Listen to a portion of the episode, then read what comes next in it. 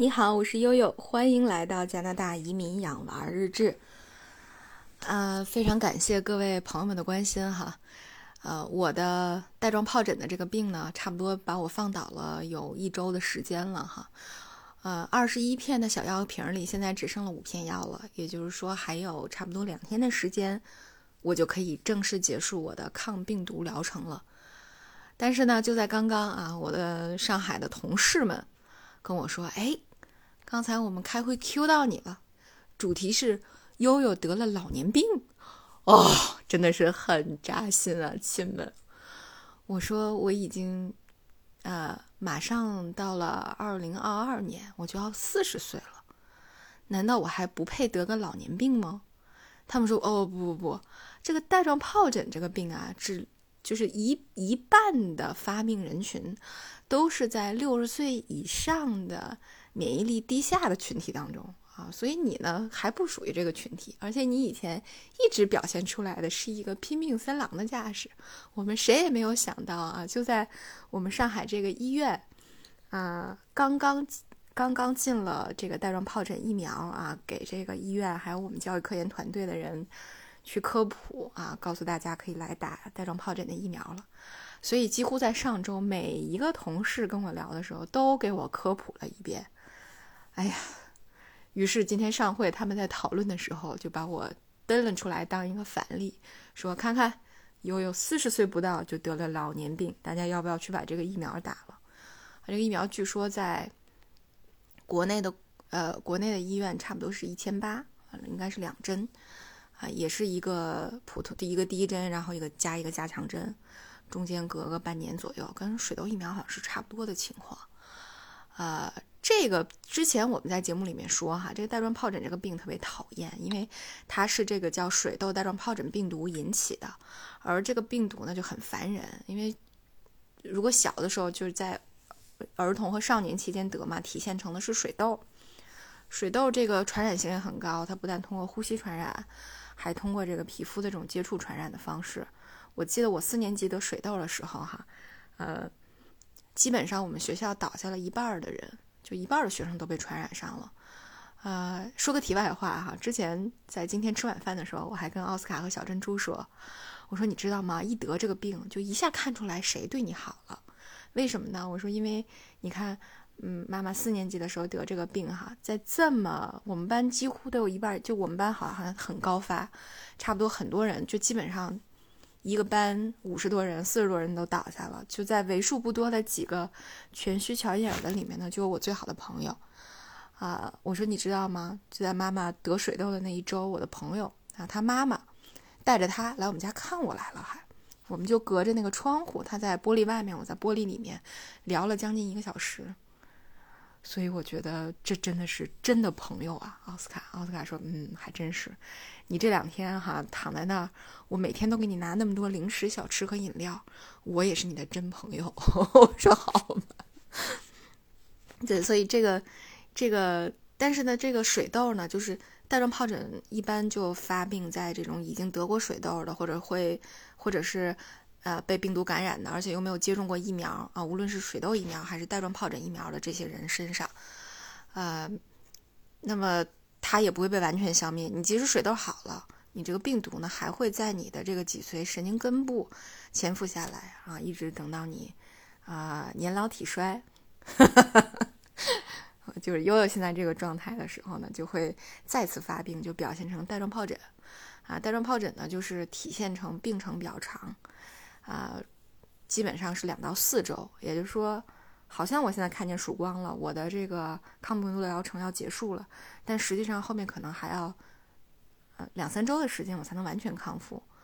呃，因为我的这个泡还没有出完，今天又出了一些新的，还挺疼的，而出完之后还要结痂，就是巨痒无比。就是我这个第一波这个这个水泡破了以后，大概在昨天晚上我就已经痒的睡不着了，差不多两。两三个小时就要醒一次，而这个痒更烦人，因为在疼的时候你还可以吃药啊，但是痒你就没法吃药了。这个这个就很你可以吃之前你可以吃止疼药，那痒你怎么办呢？对吧？所以很很难受。那再加上这个出泡之前还有差不多一周左右的一个神经痛，我当时是因为它一般表现在单侧嘛，我就是右侧的前胸后背疼，就肉和皮疼，这个真的也很难受，很熬人，所以你没法睡好。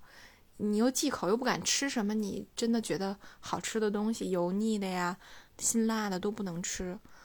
哎呀，所以这个生活质量也是挺难熬的哈。虽然说，嗯，孩子们终于不来烦你了，因为怕他们自己被传染，即使他们两个都得了，都打过水痘疫苗。啊，但是还是尽量离远一点比较好嘛。所以你虽然得到了一个看起来比较安静的休息的氛围，但实际上我觉得这个质量，因为这个这个疼痛和这个瘙痒和这个这这种这种结痂的这种痒，真的是也没有办法让你踏实下来，能够安心的能睡睡觉，能看看刷刷剧，也很难受，同志们。哎，所以这个真的是大家要考虑啊，去预防这个。那么更重要的呢，是它，如果你没有进行抗病毒疗程，那么你很容易得到它的叫，啊带状疱疹后神经痛的这么一个后遗症。这个后遗症又很烦，差不多几周甚至几个月、半年，你都会在这个呃带状疱疹原发的这个区域，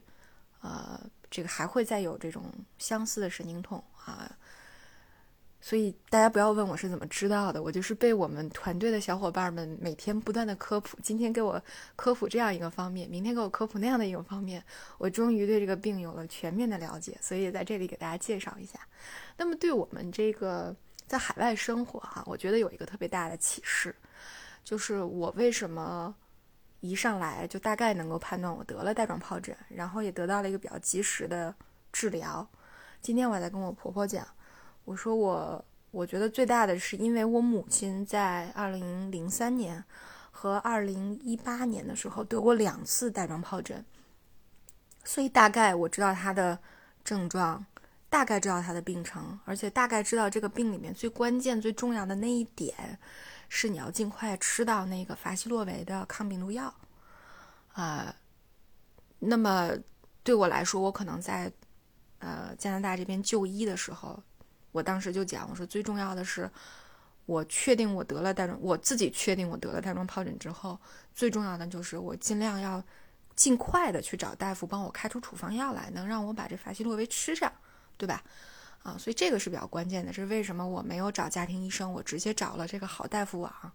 因为我在小红书上看，他们基本上当天就能解决。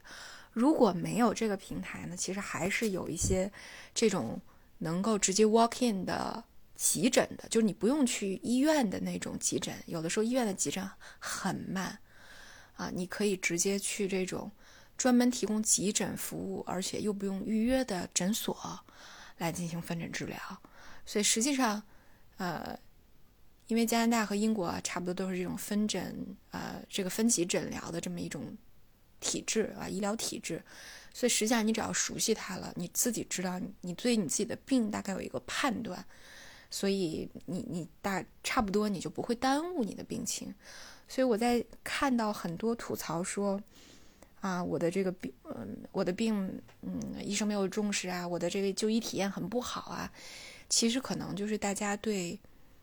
很多病症缺乏一个基本的了解。当然我知道，就大家都是普通人哈，很多人可能也是第一次得这样的病，那我可能也就是。作为病人，我不了解这个病真的没有毛病。但是，如果你想获得更好的一个就医体验，呃，除了你有一个特别靠谱的家庭医生以外，呃，我觉得可能更现实的就是你能够多了解一些啊病症啊，这个可能是通过通过一些刊物了解的，可能通过一些小视频啊，通过各种各各样的方面了解的。嗯，比方说哈，你看像这种。我前两天看看一个呃博主写了一个，就是说他孩子发烧三天了，然后他在这边的诊所看病啊，这个看急诊，然后等了七个多小时啊，然后最后医生还是把他给他开了点布洛芬给他打发了。我我为什我当时一看，其实我就觉得说，其实这个体验，我相信很多在海外带孩子的家长都有。为什么呢？因为这边医生对于这个。呃，小孩发烧，如果他没有除了发烧以外没有其他明显的症状，比如说没有什么昏厥呀、昏睡啊、啊这个抽搐啊等等等等，如果你没有这些叫呃这种复反，就是其他的一些相伴的症状，仅仅就是发烧，或者有些流鼻涕、咳嗽什么的。咱咱不说新冠期间啊，就说常规的情况，那医生他的这个处理的时间是四天，也就是说，如果你孩孩子发烧四天以上了，呃，还不退热，啊，还没有就或者说更严重了，那可能对于这个儿科医生判断他的病程、判断他的这个原因，呃，也会有，就是他他会是一个更高效的一个方式，对吧？所以实际上，呃。包括现在，比如说以前小珍珠啊、奥斯卡啊，基本上我我会等看他们，因为我这也是在英国就医的这种血泪教训上积累起来的经验嘛。对，现在你就淡定了啊，就如果他们发烧，比如到了三四天了，啊，四天以后如果还不好，我才会带他们去看医生，而且我会特意要求他们去听一听肺有没有肺部的干湿性罗音这样子。所以基本上经验有了，你大概就不会很慌。你手里有药，然后你知道怎么去判断，所以就就会提升你整体的一个，呃，整体的一个就医，包括你的一个生活的质量。呃，我还记得我在英国上学的时候，呃，除了我自己和奥斯卡看病，我还带过我们班的一个女孩子去看病。啊，差不多是在有一天晚上的。嗯，十都已经十一点钟了，然后他给我打电话，他说：“悠悠姐，我肚子疼，特别特别疼，怎么办呢？咱们那个校医院每晚上夜里是不开门的，你知道医院在哪儿吗？你能不能带我去呀？”后来我说：“你具体位置你告诉我。”他说是小腹疼痛，肚脐下大概一两寸的位置，呃，然后我当时就特别的害怕，所以当时我就把我其他同学叫来看奥斯卡，奥斯卡当时已经睡着了。我说你们看着奥斯卡，我带他去医院看急诊，啊，因为因为当时已经发生过在呃英国叫救护车去看病的这个事件了，所以我知道医院的大门、急诊的大门冲哪儿开了，我也知道大概的流程了，对吧？然后我说你等等我，我大概十分钟以后到你楼下，你带上止疼药，你带上你的身份，就是你的护照或者你的学生卡，啊，因为她跟她男朋友当时住在一起。所以大家知道我担心的是什么吧？所以我我我特别担心的是妇科的两种情况，对吧？一种是宫外孕，一种是黄体破裂。我这这种两种情况都可能会引发非常严重的呃问题，呃，也可能会带来生命危险。所以当时我一听，我就很担心他是这两种情况，当然不一定是。所以，所以我就说，那我们一定还是要去急诊排查一下的。那急诊的大夫肯定比我有经验，我可能只是有这么怀疑，有这种对高风险的这种呃妇科问题的一个一个一个担忧、一个顾虑。但是医生能够帮你更好的排查，所以到那之后，医生大概问了一下情况，可能看了看他的脸色，包括他的疼痛的程度，然后就说说你先吃点止疼药啊。为什么不在家就吃止疼药呢？就是因为有的时候止疼药会掩盖它疼疼痛的程度。那医生就有可能误诊，就比方说你已经很疼了，但你吃了止疼药，你不知道你自己那么疼，你没有跟医生叙述清楚，那医生可能就在分诊制度里面，他肯定看你的疼痛级别没有那么高，那他可能就会把你往后排，对吧？所以这个止疼药你只是带着，他认为你能吃，你再吃，好，所以这种情况呢，我们去了，去了他初分诊一下，他说你可以吃药，你可以先吃药，我说你确定他没有那两种吗？他说看起来不太像，但是先。呃，呃，我我们会跟医生反映，医生对他稍微给他让他进去了一分钟的时间，大概看了一下，然后让他出来吃止疼药，然后我们就在那等了差不多两个半小时，他把前面比较紧急的情况处理完，才叫我的同学进去。那进去之后给他处理了一下，结果发现就是跟奥斯卡一样，就是简单的肠道痉挛，很快就好了。所以差不多在半夜三点多啊，我我又把他送回了家，然后我又回到宿舍，对，然后，所以就是，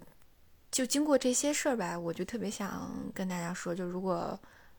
呃，你有来海外生活的这种打算，或者你已经来了，然后同时你又对这种就医的体验不是很信任，或者说还没有建立起信任，呃的时候，那么。更多的你可以做的，就作为一个，呃，医疗行业之外的，我对医学也没有那么多研究的人，我可以至少看一看，呃，比如说小红书啊，或者是什么头条上大概会碰到的一些疾病，了解一下。所以这个呢，能够帮你很好的去应对这些事情。嗯，大概就是这样。然后另外呢，还有小伙伴以前在我的节目底下留言，说你能不能说说，呃，在去加拿大之前需不需要带点什么药？我觉得这个话题也挺好的哈，回头我们找一期节目专门开一下，然后在我小红书的那个呃平台上，我也会专门做一期视频的，给大家分享一下我都带来了什么药。呃，好的，如果大家还不知道我小红书开了账号的话，赶紧去搜一下，在小红书的平台上搜一下加拿大移民养娃日志啊，会有惊喜啊！我已经发了好几篇笔记和视频了。好，那今天我们的节目就到这，我是悠悠，感谢您的收听。